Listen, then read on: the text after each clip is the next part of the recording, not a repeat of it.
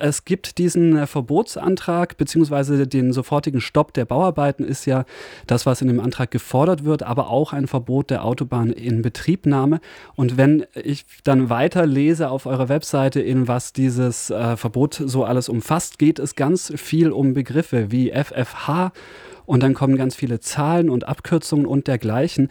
Vielleicht gleich zum Einstieg für alle, die jetzt vielleicht das über die letzten Jahre nicht so ein bisschen mitverfolgt haben.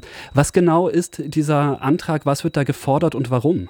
Es wird diese Autobahn gebaut, die ist 13 Kilometer lang. Äh, die Bauarbeiten gehen jetzt schon seit, äh, ich glaube, seit drei Jahren. Die geht durch ganz viele Naturschutzgebiete durch. Das ist ein Gebiet, in dem sehr viele vom Aussterben bedrohte Tier- und Pflanzenarten leben. Deswegen ist es auch geschützt, äh, und zwar vom, sowohl vom deutschen Naturschutzrecht als auch vom europäischen Naturschutzrecht. Das ist das sogenannte FFH-Recht. Und wir klagen gegen die Autobahn, weil viele Tier- und Pflanzenarten aussterben würden äh, in der Region. Manche würden deutschlandweit aussterben und manche werden äh, europaweit bedroht, wenn diese Autobahn gebaut wird. Und ähm, das ist eine der umstrittensten Autobahnen in Deutschland. Die ist angekündigt worden, der Bau 1992. Und sie ist deswegen 30 Jahre lang nicht gebaut worden, unter anderem, weil sie eigentlich nicht gebaut werden darf. Sie ist ein Rechtsbruch, also sie bricht das Naturschutzrecht. Und deswegen haben wir jetzt Beschwerde eingelegt mit der Hoffnung, dass wir dann Baustopp erreichen und die Autobahn nicht gebaut wird. Ist das das erste Mal, dass das rechtlich verhandelt wird? Das wäre jetzt das dritte Mal. Wir haben geklagt 2019 gegen den Bebauungsplan. Das äh, haben wir verloren. Damals haben wir mit einem privaten Kläger ähm, zusammengeklagt und gewonnen hat der Naturschutzbund Halle 2007 schon. Das war der erste Bauplan und eigentlich war die Argumentation sehr ähnlich. 2007 gibt da sehr, sehr viele Gründe, warum diese Autobahn nicht gebaut werden kann. Also vor allen Dingen, weil man nicht sagen kann, man baut eine Autobahn durch Naturschutzgebiete durch und beschädigt sie überhaupt nicht, weil das müssen sie behaupten, weil der Schutzstatus von so einem FFH-Gebiet ist, es darf nicht verschlechtert werden. Es gibt ein Verschlechterungsverbot.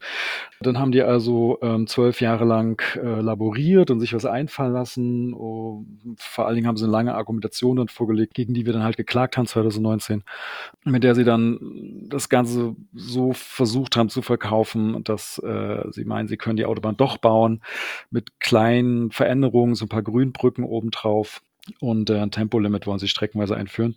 Und dann hat also das Verwaltungsgericht entschieden, das können sie jetzt doch bauen.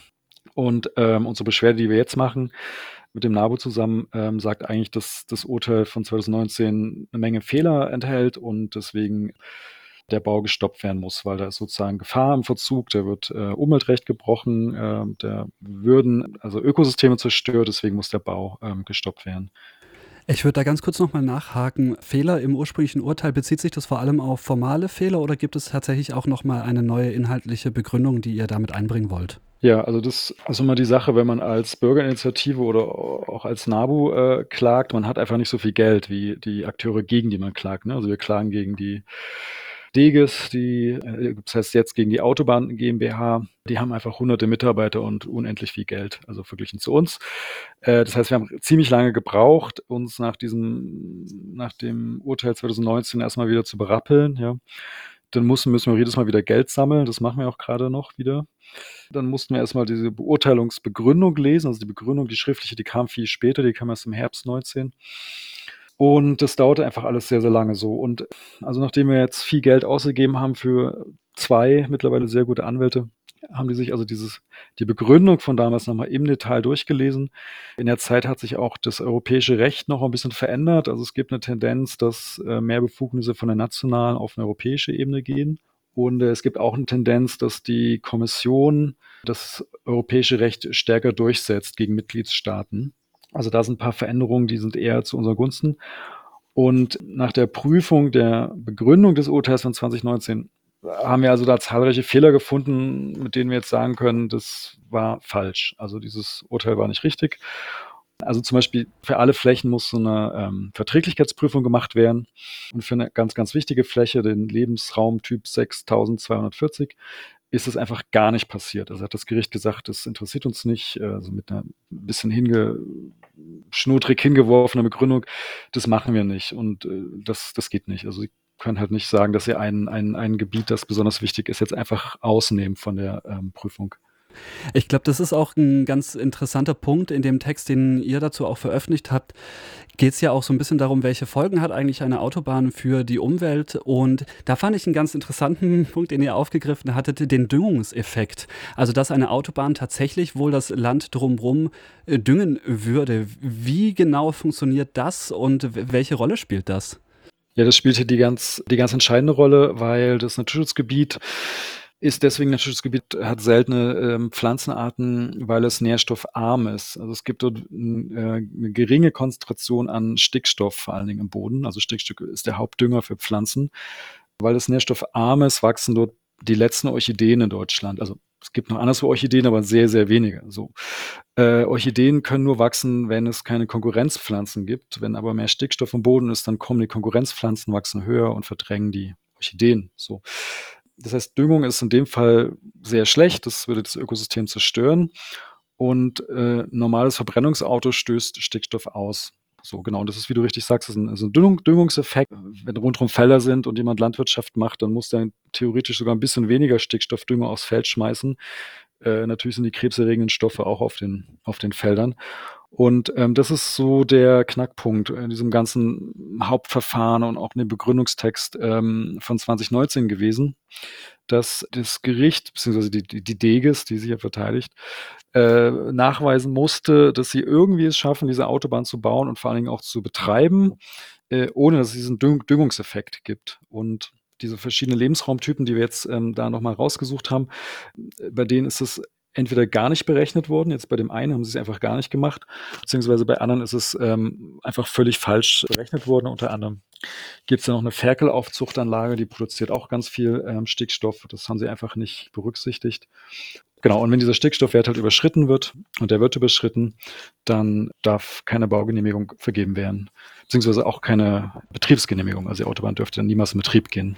Was dann auch das Bauen natürlich wieder ein bisschen sinnlos macht. Das Ganze zeigt so ein bisschen auch, wie komplex tatsächlich eine Umweltverträglichkeitsprüfung bei einer Autobahn ist. Grundsätzlich ist ja auch die Frage, ob es dieses kleine Autobahnstückchen da wirklich braucht. Natürlich auch eine Frage, die halt eine politische Weichenstellung für die Verkehrsinfrastruktur im Land ist. Die Argumentation ist ja im Wesentlichen, dass halt für den Lkw-Verkehr das auch eine massive Entlastung wäre, wobei natürlich auch klar ist, dass so Zeichen, Zeiten von Klimawandel und Klimakatastrophe, die auf uns zurollt, jetzt vielleicht mehr LKWs definitiv nicht die Lösung sein kann.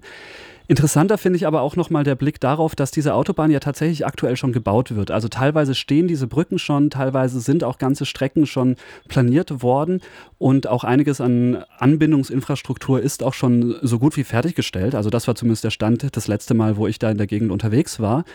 Wenn jetzt dieser Antrag tatsächlich durchkommt, was passiert dann eigentlich mit dieser Baustelle? Also vielleicht auch die Frage, wie wahrscheinlich ist, dass, es, dass dieser Antrag jetzt dieses Mal durchkommt, aber auch dann, was passiert dann mit dieser Baustelle, mit dem, was schon steht? Wir können nicht klagen, dass das zurückgebaut wird. Das ist eine politische Entscheidung.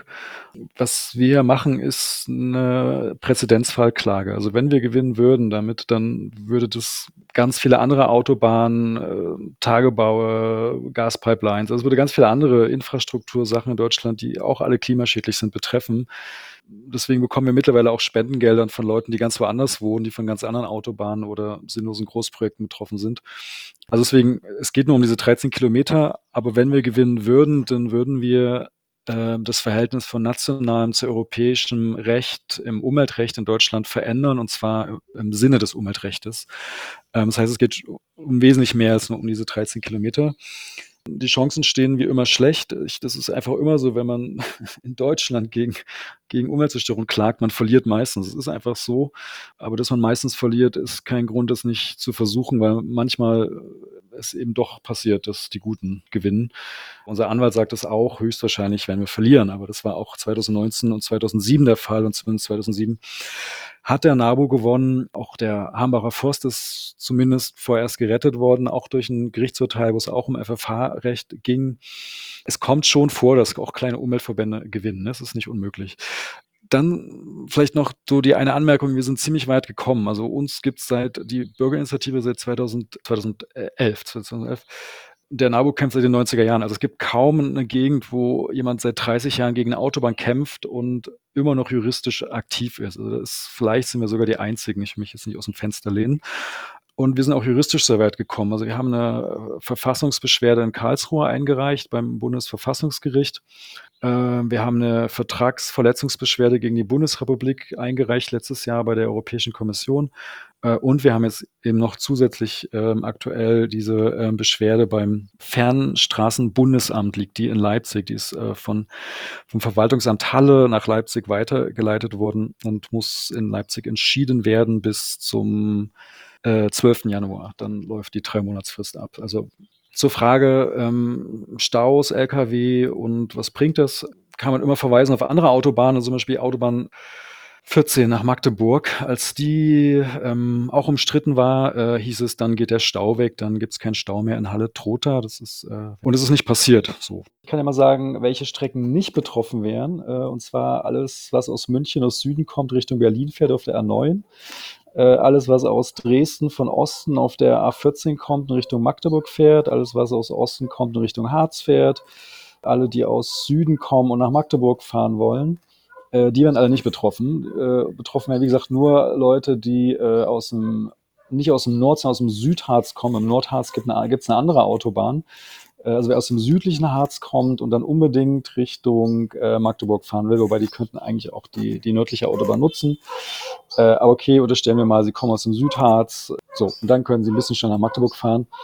Und das ist jetzt aber nicht die Wahnsinnsstrecke. Also es gibt jetzt nicht den Grund, warum auf, gerade auf der Strecke so viele LKWs fahren äh, sollten. Und das tun sie auch nicht. Und es gab eine Verkehrszählung von der Stadthalle selbst. Und die haben also gezählt in Trotha und auf der Hochstraßen, Halle Neustadt, welche Nummernschilder, welche Autos aus welcher Richtung in die Stadt rein und wann sie wo rausfahren. Und dabei äh, war das Ergebnis, dass der Verkehr von allen Autobahnen, nicht nur unsere, von allen Autobahnen, äh, der durch Halle durchfährt, minimal ist. Das waren fünf Prozent der Autos auf der Hochstraße und äh, ein, pardon, nicht Roter, ein Prozent auf der Kröwitzbrücke, nicht Roter Kröwitzbrücke. So. Das ist der gesamte äh, Verkehr, der auf der Richtung fließen würde. Und das heißt, der Verkehr, der in Halle den Stau macht, ist äh, Verkehr, der nach Halle rein will und nicht durchfahren will. Und wenn er durchfahren will, dann ist es eine andere Richtung als die. Also 1,5 Prozent äh, Erfolgsquote sozusagen, wenn diese 13 Kilometer fertig gebaut werden und dabei diese Umweltschutzgebiete zerstört werden. Das ist vielleicht auch eine relativ ernüchternde Bilanz an der Stelle. Am 12. Januar erfahren wir mehr über, wie es weitergeht mit der juristischen Auseinandersetzung. Da schließt sich für mich noch eine Frage an, weil jetzt auch in diesem Gespräch zwei oder dreimal anklang, dass es natürlich auch eine politische Entscheidung sein kann. Wie sieht es denn mit politischem Protest und der Möglichkeit, über diese Form des Aktionismus auch hier vielleicht nochmal eine politische Umentscheidung zu erreichen? Ja, ich will ja keinen falschen Mut machen. Ich glaube schlecht, ehrlich gesagt ich finde, man sollte es immer probieren. Also ich finde, jede und jede, wo er oder sie auch immer wirksam sein kann, sollte es probieren. Man weiß nie, was es vielleicht doch am Ende bringt. Es ist sowieso eine gute Aufgabe, sich nächstes Jahr irgendwie zu überlegen, wie man sich politisch engagieren kann, um in Sachsen-Anhalt eine AfD-Regierung zu verhindern. Ich glaube, das betrifft alle möglichen Themen, nicht nur dieses. Aber politisch sieht es schlecht aus, weil das Ganze ist sehr weit gediehen. Es, ist, es wird halt schon gebaut, ja. Das ist noch nie vorgekommen. Also wir wären die Ersten, die es schaffen, eine Autobahn im Bau zu stoppen. Aber es gab auch schon Atomkraftwerke, die zurückgebaut worden sind. Insofern halte ich es für möglich, auch wenn es nicht wahrscheinlich ist. Und wir müssen letztlich durchhalten, bis es bundespolitisch eine Wende gibt. Also mit der aktuellen FDP im Verkehrsministerium, die ja 1000 Kilometer ausbauen und 1000 neu bauen will, ähm, glaube ich, haben wir ja keine Chance. Wir müssen warten, bis wir eine bessere Bundesregierung haben. Das dauert aber noch zwei Jahre. Das heißt, unsere beste Chance ist tatsächlich gerade die juristische Auseinandersetzung. Und auch sowas kann man gewinnen. Also in Holland hat äh, die letzte Generation die Regierung mit Autobahnblockaden gezwungen, wobei gut, das war ein politischer Protest, aber gezwungen, äh, die eigenen Klimaziele einzuhalten. Das probiert ja auch die letzte Generation in Deutschland. Ich meine, das wäre eine Überlegung. Ich sage jetzt nicht, dass ich mich da festkleben werde, aber ähm, natürlich kann man politischen Protest machen und die Regierung äh, darauf hinweisen, dass sie ihre eigenen Gesetze bricht. Also der, die Klimaschutzsektorenziele im Verkehr werden ja aktuell schon völlig, völlig überschritten. Ähm, der Verkehrssektor stößt jedes Jahr mehr Treibhausgase aus. Natürlich wäre das eine Möglichkeit, aber also jetzt auf die Bundesregierung zu hoffen und die Landesregierung ist, ist im Moment aussichtslos. Also es gibt eigentlich nur den disruptiven Protest, den letzte Generation macht, oder vielleicht Massenaktionen wie Ende Gelände und den, den juristischen Weg, den wir, den wir beschreiten.